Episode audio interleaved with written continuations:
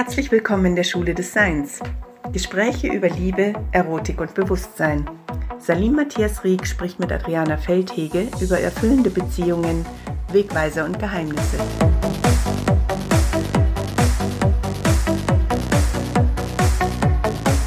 Ja, also ganz herzlich willkommen zu unserem ähm, Videogespräch, unserem heutigen. Ähm, wir werden reden über das Thema Geheimnisse erfüllender Beziehungen, beziehungsweise der Wegweiser dorthin. Und äh, mein heutiger Gesprächspartner ist Salim, Salim Matthias Rieck, der ähm, der Gründer und Leiter der Schule des Seins ist. In Teil 3 geht es um Flexibilität im Umgang mit erotischen Vorlieben und Obsessionen und warum unsere sexuelle Identität keine Konstante darstellt, die wir nur ein für alle Mal herausfinden müssten, sondern wie wir sie kontinuierlich neu erschaffen, genauso wie unser Selbstbild als Frau oder als Mann.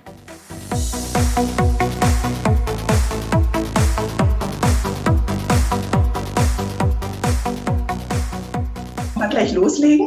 Okay, wir gehen gleich in Medias Res. In Medias Res, okay, gut, steht. In unseren erotischen und sexuellen Vorlieben werden wir umso flexibler und entwicklungsfähiger, je weniger wir gegen sie ankämpfen. Ja? Ja, ich merke, dass äh, viele von den Sätzen, die du rausgefischt hast, ist wahrscheinlich auch nicht Zufall, dass die immer wieder Paradoxien enthalten. Ähm, weil meiner Ansicht nach das auch eines der Hauptgeheimnisse erfüllender Beziehungen ist, dass es nicht entweder so oder so ist, sondern dass es oft eine gewisse Widersprüchlichkeit enthält.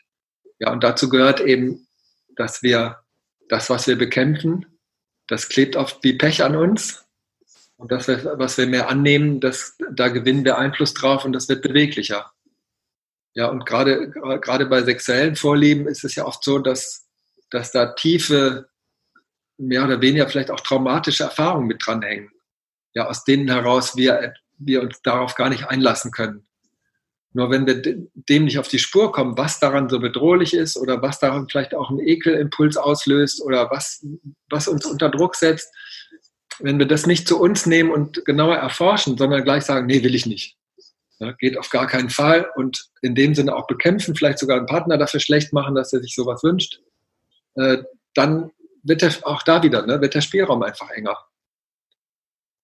Und das habe das schon oft erlebt. Das äh, fällt mir jetzt gerade ein Beispiel aus einem der letzten Kurse ein, wo eine Frau auf eine bestimmte Situation, äh, bestimmte Art mit einer Idee konfrontiert wurde, wo sie erst gesagt hat, nee, never ever, lass ich mich fesseln. Ja, kommt, das ist für mich der Horrorvorstellung, dass mich jemand fesselt. Ich will nie darauf einlassen. dann ist sie aber irgendwie durch eine bestimmte Situation die Idee bekommen, ja, warum eigentlich? Warum bin ich da eigentlich so? Ich weiß, ich habe es eigentlich noch nie erlebt. Warum? Und dann hat dir jemand angeboten, hör zu, ich kenne mich damit aus, ich kann das sehr einfühlsam machen, ich werde, du kannst jederzeit Stopp sagen, äh, dann löse ich dich sofort wieder, wärst du bereit, dich mal darauf einzulassen? Und dann hat diese Frau gemerkt, okay, also das ist doch interessant, das gucke ich mir jetzt mal an, was eigentlich dieses strikte Nein in mir, was, was es damit eigentlich auf sich hat. Und, äh, und die hat eine der beglückendsten Erfahrungen gemacht in dieser Situation. Plötzlich gemerkt, wow, sie hat sich noch nie so hingeben können. Das sind jetzt Situationen, wo quasi wir aufhören, gegen etwas zu kämpfen oder etwas strikt sozusagen abzulehnen, sondern uns dafür öffnen, wie gesagt, aus Freiwilligkeit, nicht aus Druck oder so, äh, dann kann sein, dass wir da wesentlich mehr Spielraum gewinnen. Und das ist gerade, was wir eben hatten. Also wenn Paare äh, in ihrer Unterschiedlichkeit nicht gleich klein beigeben oder etwas aus der Kommunikation rausnehmen, was sie sich wünschen, was nicht gleich auf Gegenliebe tritt, äh, stößt, dann kann das einfach Spielräume schaffen. Ja, dass wir uns dem zuwenden, was, wir, was uns erstmal vielleicht ein bisschen herausfordert. Das beantwortet jetzt ähm, den Fall, dass es in einer Partnerschaft die, die, eine Person eine Vorliebe hat, die der andere vielleicht noch nicht so teilt oder noch nicht kennengelernt hat oder gar nicht kennenlernen will. Ähm, und was ist, wie würdest du das beantworten mit der Flexibilität und dem nicht dagegen ankämpfen, wenn einer der Partner jetzt zum Beispiel einen bestimmten Fetisch hat oder etwas hat, wovon er äh, auf das er fixiert ist. Weil wenn du sagst, je weniger wir dagegen ankämpfen, desto flexibler werden wir, ähm, ich erlebe eigentlich die meisten Menschen, die, wenn, wenn zum Beispiel in der Pornosucht gefangen sind oder in irgendeiner anderen Fixierung auf Bilder oder, oder, oder Gegenstände oder so etwas, dass die oft wirklich darunter leiden und natürlich anfangen, dagegen anzukämpfen, ja, und zu sagen, boah, ich muss da irgendwie von weg und ich darf keine Pornos mehr gucken und der Sog wird natürlich, wie alles, was wir nicht dürfen, immer größer, aber ähm, dem einfach weiterhin nachzugehen, bringt die auch irgendwie nicht weiter. Ja, was, was, was fällt dir dazu ein, zu dem, was ich gerade sage? Ja, das ist eine wichtige äh, Ergänzung. Das ist halt spiegelbildlich ähnlich, genau wie du es beschreibst. Dass wenn wir innerlich dagegen kämpfen, nicht dem auf die Spur kommen, was, welches wichtige Bedürfnis drückt sich denn zum Beispiel jetzt in der Pornosucht aus? Was suche ich denn da eigentlich? Und wenn ich das quasi rigoros alles zurückweise, dann gibt es immer noch diese tiefe Kraft in mir, die nach etwas sucht und keinen anderen Weg find, weiß, als Pornos zu gucken. Das heißt, wenn ich aber dem auf die Spur komme, was es ist, was mich daran so reizt, ja, das, vielleicht ist es das Abenteuer oder die Aufregung, vielleicht ist es aber auch umgekehrt, die Aufregung gepaart mit Sicherheit, weil wenn ich ein Porno gucke, kann mir ja nicht viel passieren. Da ist nur auf dem Bildschirm was, da kann nicht die Frau plötzlich sagen, jetzt mach du mal. Oder jetzt, das wünsche ich mir von dir oder so, ja. Also, wenn es das ist, dass ich merke, okay, da, brauch, da, da gibt es eine Suche in mir nach erotischen Prickel gepaart mit, mit, einer, mit einer Basis von Sicherheit, von, von, von, von angenommen sein. Ja, dann kann ich mich auf die Suche machen, wie kann ich das vielleicht auch in meinen Begegnungen, in meiner Beziehung mehr einbringen und dann löst sich vielleicht die Sucht nach dem Porno. Ja, das heißt, das dagegen kämpfen gibt auch das äh, Kind mit dem Bade aus. Ne? Näher hinschauen, mich dem, mich dem zuwenden, spüren, was ist da eigentlich drin, schafft einfach auch wieder Spielraum. Und es kann dann auch sein, dass ich entweder gar keine Lust mehr darauf habe oder es kann sein, dass ich einfach flexibler damit umgehen kann. Für das, was du jetzt gerade sagtest, ist es aber dann schon auch wirklich wichtig, nicht einfach nur nicht dagegen anzukämpfen, und es laufen zu lassen, sondern wirklich zu hinterfragen, was, was, was steckt drin, möglicherweise auch mit therapeutischer Hilfe oder mit irgendwelchen anderen ähm, Methoden, die helfen, sich selbst zu reflektieren. Ja, oft ist halt auch die Frage, ob jetzt, du hast eben von Fetisch gesprochen oder so, äh, wodurch das Leiden eigentlich zustande kommt. Ja, kommt das Leiden dadurch zustande, dass ich quasi in meinem Handlungsspielraum oder Erlebnisspielraum so eingeengt bin, dass ich quasi zu nichts anderem mehr komme in meinem Leben, ja, meine sozialen Kontakte verarmen und so weiter und ich wirklich darunter leide. Ja, das wäre die eine Möglichkeit. Oder die andere Möglichkeit ist, dass ich eigentlich nur deswegen darunter leide, weil ich mir die ganze Zeit diese Dinger reinziehe und mir gleichzeitig sage, ich bin, ich bin äh, ein Perversling, ich bin ein Schwein, dass ich das tue. Und eigentlich entsteht die Dynamik dadurch, dass ich quasi das mit einer negativen Botschaft an mich selber koppel und die Fixierung auch. Ja, das heißt, in dem Moment, wo ich sage, ja, es ist vollkommen okay, Pornos zu gucken, ist es vielleicht gar nicht mehr, bin ich vielleicht schon nicht mehr so fixiert drauf. Ja, aber das ist individuell natürlich unterschiedlich. Ja, also was, mhm. Äh, aber ich denke, oft ist es so, dass die Fixierung dadurch entsteht, dass wir es koppeln mit, äh, ich darf das eigentlich gar nicht. Ja, und ich bin nicht okay, wenn ich, wenn ich solche Wünsche habe. Ne? Mhm. Mhm. Ja, ich glaube, das ist ein, ein großer Aspekt davon, diese, diese Scham und diese Schuldgefühle, dass man so etwas Schmutziges oder Verbotenes oder Unanständiges tut. Ähm, dann manchmal aber auch gekoppelt in den Partnerschaften damit, dass äh, beide natürlich auch merken, sofern es für beide bekannt ist, das Problem, ähm, die sexuelle Energie, dass das, sagen wir mal, der porno guckende Mann, sage ich jetzt mal, ähm, seine ganze, seine ganze sexuelle Energie oder, oder Potenzial schon verschleudert hat und irgendwie für die Beziehung nicht mehr viel übrig bleibt. Ja. ja. Und da gibt es natürlich auch, das ist jetzt auch nochmal ein weites Feld, was sich da öffnet. Das eine ist die Sache, äh, ich meine, ich habe früher auch viel mit Männern gearbeitet, jetzt auch gerade mit solchen Themen. Und äh, eins, was für, für manche überhaupt nicht äh, naheliegend ist, aber für mich sehr naheliegend, ist die Frage, ja, ob ich das gucke, sondern wie ich das gucke. Also zum Beispiel, bin ich überhaupt noch präsent in meinem Körper, wenn ich ein Porno gucke? Erlebe ich mich noch darin? Gewinne ich Handlungsspielraum? Gewinne ich Anregungen davon? Lerne ich mich darin, darin besser kennen? Das ist durchaus was, was ich dann in eine sexuelle Live-Begegnung mitnehmen kann. Oder lerne ich sozusagen, mich darauf zu konditionieren, komplett in den Bildschirm zu verschwinden, mich überhaupt völlig auszublenden, vollkommen in einer virtuellen Welt zu verschwinden. Und das ist, was ich natürlich nicht übernehmen kann in eine reale Begegnung, weil dann merke ich plötzlich, ups, da ist ja jemand. Und ich bin völlig un, äh, überhaupt nicht mehr in der Lage, darauf zu reagieren, weil ich gar nicht mehr gelernt habe, in meinem Körper anwesend zu sein. Ja? Das hat dann mehr mit der Art, wie jemand Porno guckt, zu tun und nicht ob. Und das Zweite ist, was du eben gesagt hast, ist mit der Frage von jetzt speziell bei Männern mit Ejakulation, das ist auch nochmal ein Riesenthema. Also wenn sie natürlich äh, jedem Porno regelmäßig ejakulieren, dann ist natürlich wahrscheinlich nicht mehr so viel Energie übrig. Aber das ist ja auch nicht unbedingt zwangsläufig. Aber das, wie gesagt, das ist nochmal ein eigenes Feld. Ähm, dazu habe ich ja auch das Buch Lustvoll Mannsein geschrieben, wo da einiges drüber drin steht zu dem Thema, also wie können Männer mit ihrer sexuellen Energie anders umgehen als in dieser klassischen konditionierten Weise. Mhm. Ah, das gefällt mir auch sehr gut, äh, dass wir da jetzt noch mal ein bisschen detaillierter geredet haben, damit es nicht so dasteht wie äh, einfach nur nicht mehr dagegen anzukämpfen, wäre das, was uns damit, was uns befreit oder flexibler macht, sondern es muss ähm, das Nicht-Ankämpfen auch gefüllt werden mit Bewusstheit. Über was, was genau geschieht, was genau sind die Bedürfnisse dahinter, was geschieht in meinem Körper, wie präsent bin ich bei dem, was geschieht und diese Fragen uns ähm, das Feld eröffnen können und gleichzeitig mit der Grundhaltung, äh, mich anzunehmen, mhm.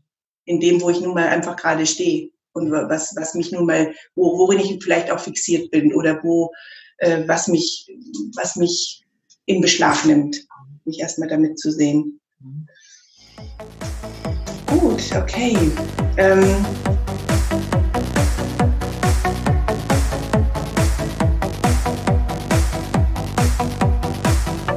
nächste Punkt, Salim. Ja, hier schreibst du, unsere sexuelle Identität erschaffen wir uns selbst und sie ist keine essentielle oder angeborene Gegebenheit. Ja? Wie meinst du das? Ja, ah, unsere das sexuelle Identität erschaffen wir selbst. Ein höchst brisanter, umstrittener Punkt, wo mir vielleicht auch nicht jeder oder jede zustimmen würde. Ähm, aber ich, ich, ich, weil ich gerade auch äh, selber erlebt habe, ich war, ich war ja mal eine Zeit meines Lebens äh, der Überzeugung, ich sei schwul. Und äh, nachdem ich aber schon eine Beziehung mit einer Frau hatte, und dann habe ich mich überraschenderweise danach wieder in eine Frau verliebt. Und, äh, und meine schwulen Freunde damals, die konnten es hier nicht fassen. Ja, da habe ich quasi am eigenen Leib erlebt, dass, dass meine eigene Identität, erst heterosexuell, dann schwul und dann plötzlich doch wieder eine Frau, äh, dass, das, dass, dass, das, äh, dass ich das verändern kann. Ja, und die, die, meine schwulen Freunde haben mir damals eingeredet, ich würde die ausweichen, das geht gar nicht. Und damals war das noch sehr en vogue zu behaupten, Bisexualität ist nur die Angst, sozusagen zu seinem Schwulsein zu stehen. Das gibt es eigentlich gar nicht. Bis hin zu der These, dass es auch angeboren ist, dass, dass sozusagen Hetero- oder äh, Homosexualität angeboren ist und dass wir das mitbringen und kann nicht verändern. Das wird natürlich dann auch benutzt in der ganzen Diskussion äh, wenn Dis Homosexualität diskriminiert wird, ist das was, was man auch wieder aberziehen kann? Ist das ein Erziehungsfehler gewesen?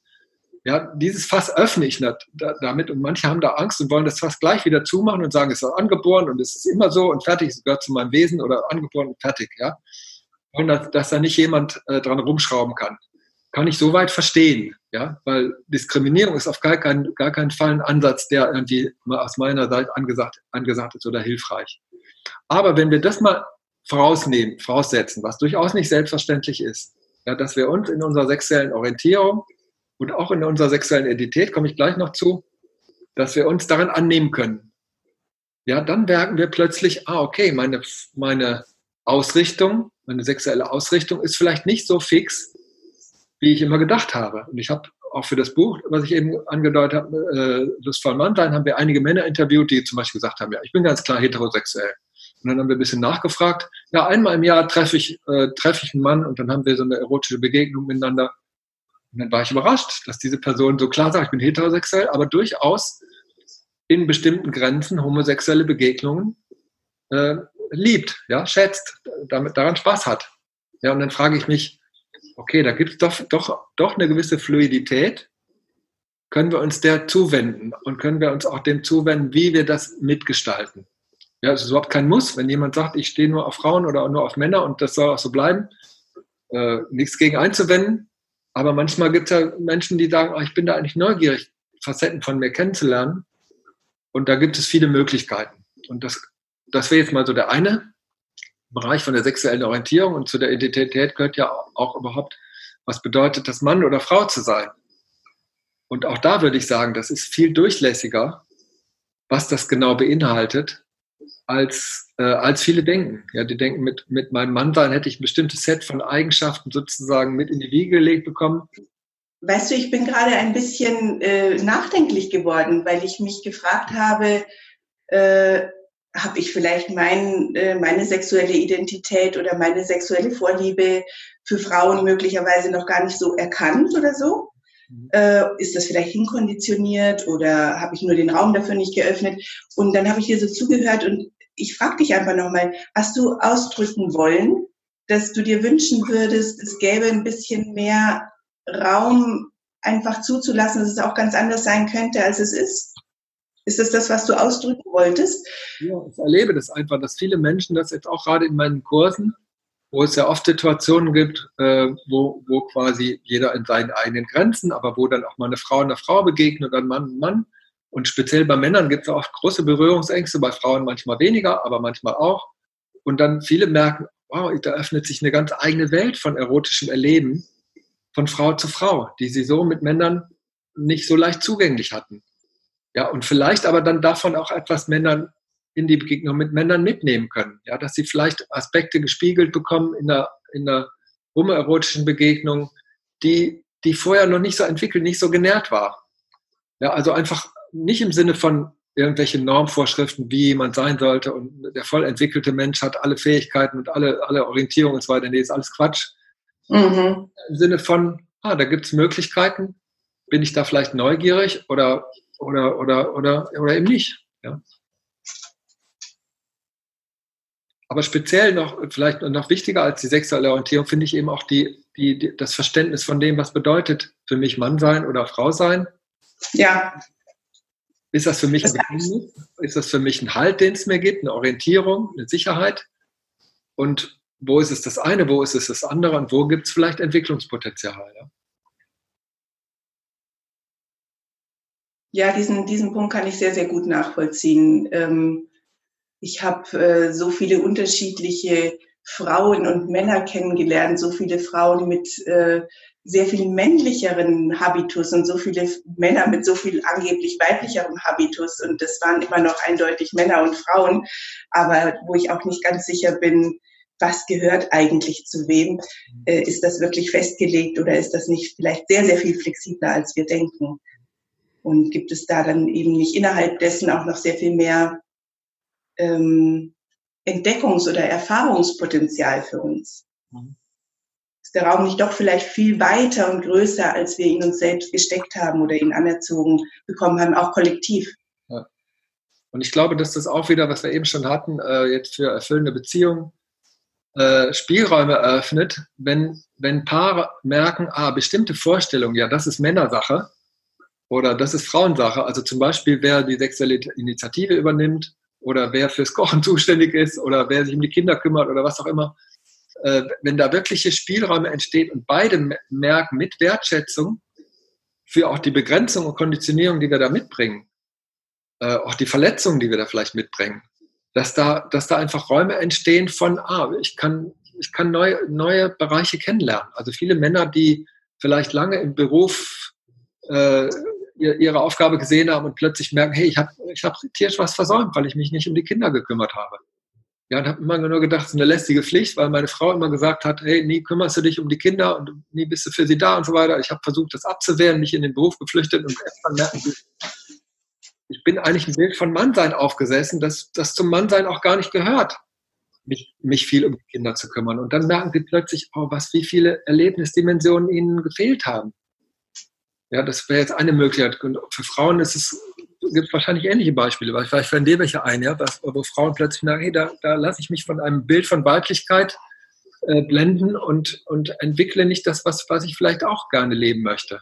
Ja, ja, kann ich ganz viel mit anfangen und ähm, kann mir auch vorstellen, dass das für viele Hörer echt ein, ein spannendes Feld ist. Wie, wie sehr bin ich in einer in einer Rolle oder in einem Bild von mir drin, dem ich entspreche und, und, und auch kollektiv. Mhm. Mhm.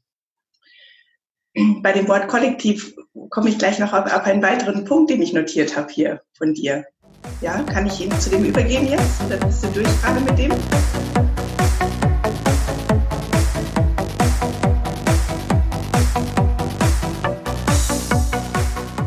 Die Unterschiede innerhalb des Kollektivs der Frauen bzw. der Männer sind deutlich größer als die zwischen den beiden Kollektiven. Geschlechtsunterschiede sind eher gradueller als prinzipieller Natur.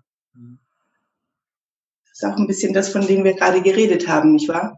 Von geredet, also wenn man jetzt sagen würde, äh, statistisch gesehen würde man vielleicht sagen, im Mittelwert sind die Männer etwas mehr zielorientiert und die Frauen etwas mehr sozusagen prozessorientiert.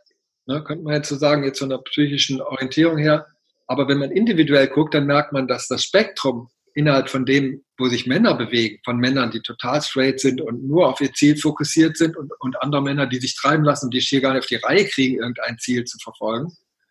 Ja, dieses Spektrum ist viel größer und reicht weit in den Bereich rein, den man vielleicht eher als tendenziell weiblich definieren würde. Und umgekehrt genauso würde man vielleicht sagen, statistisch sind die Frauen vielleicht etwas mehr auf der anderen Seite, aber das Spektrum reicht auch weit in den Bereich, den man als männlich definieren würde. Und dann frage, stelle ich die Frage, macht das überhaupt Sinn, das als Kategorien zu postulieren? Oder sind das nicht, ist das nicht einfach eine Skala, auf der wir alle die Fähigkeit haben, uns flexibel zu bewegen? Ja, das meine ich mit dem, dass die, dass die Unterschiede nicht prinzipieller äh, Art sind, sondern eher eine graduelle äh, Möglichkeit, die, die überhaupt. Bewegung beinhalten, wo wir uns individuell auf diesen jeweiligen Skalen bewegen. Ne?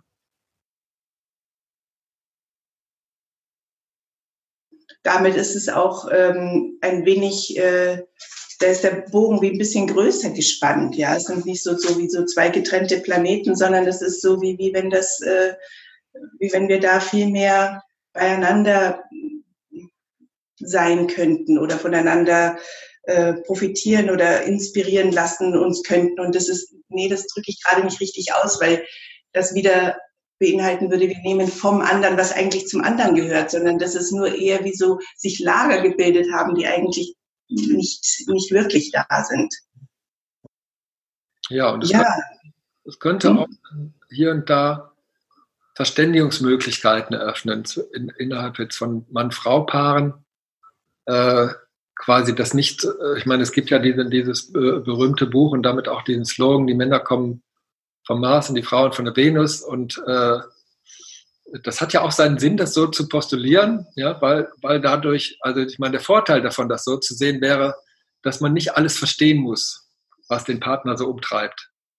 Ja, da bin ich voll dafür. Ja, also da, wenn, ich, wenn das dazu dient, zu sagen, okay, du kommst vom anderen Planeten, ich werde das sowieso nicht alles zu verstehen, wenn das dazu führt, dass ich dich mehr nehme, indem dass du ein bisschen anders tickst, wunderbar. Wenn das aber dazu führt, dass ich denke, na, ich kann das eh nicht verstehen und ich bin auch gar nicht so interessiert, das zu verstehen und einfühlen kann ich schon auch nicht, dann schafft das eine Grenze, die so nicht sein müsste. Genau. Ja. Weil es gibt ja auch innerhalb von Frauenfreundschaften oder innerhalb von Männerfreundschaften ganz unterschiedliche Planeten. Ja, es gibt ja genauso Frauen, wo man sagt, mein Gott, von welchem Stern kommst du eigentlich? Ja, ich verstehe gar kein Wort von deiner Welt. Und sie ist ja immer noch vom Planeten Venus, nicht wahr? Ja, ja. vielleicht, vielleicht kommen wir tatsächlich nicht wirklich von verschiedenen Planeten. Vielleicht kommen wir doch alle von der Erde. So. ja, oder jedenfalls aus dem Universum. Ja. Insgesamt, ja, gut. Ja, Salim.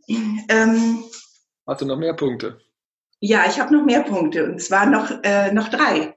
Danke dir auf jeden Fall für dieses Gespräch. Ich freue mich darauf, es noch einmal anzuhören. Okay. Soweit für heute. Soweit für heute. In Teil 4 sprechen wir darüber, wie wir echte Verbundenheit herstellen und wie uns dabei nicht nur unsere Gemeinsamkeit, sondern gerade auch unsere Andersartigkeit helfen kann. Wir gehen den Fragen nach, was bei Eifersucht kurzfristige Entlastung bringt, das aber auf Dauer oft nur das genaue Gegenteil hilft. Und ob Beziehung immer harte Arbeit sein muss oder es sich letztlich um eine Form von Gnade handelt, wenn wir tatsächlich Erfüllung in einer Beziehung erleben.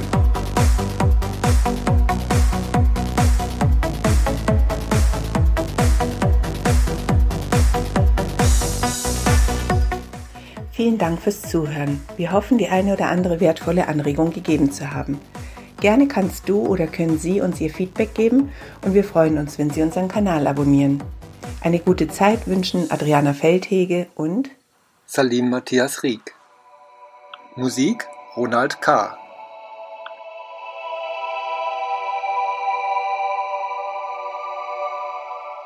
Weitere Infos www.schule-des-seins.de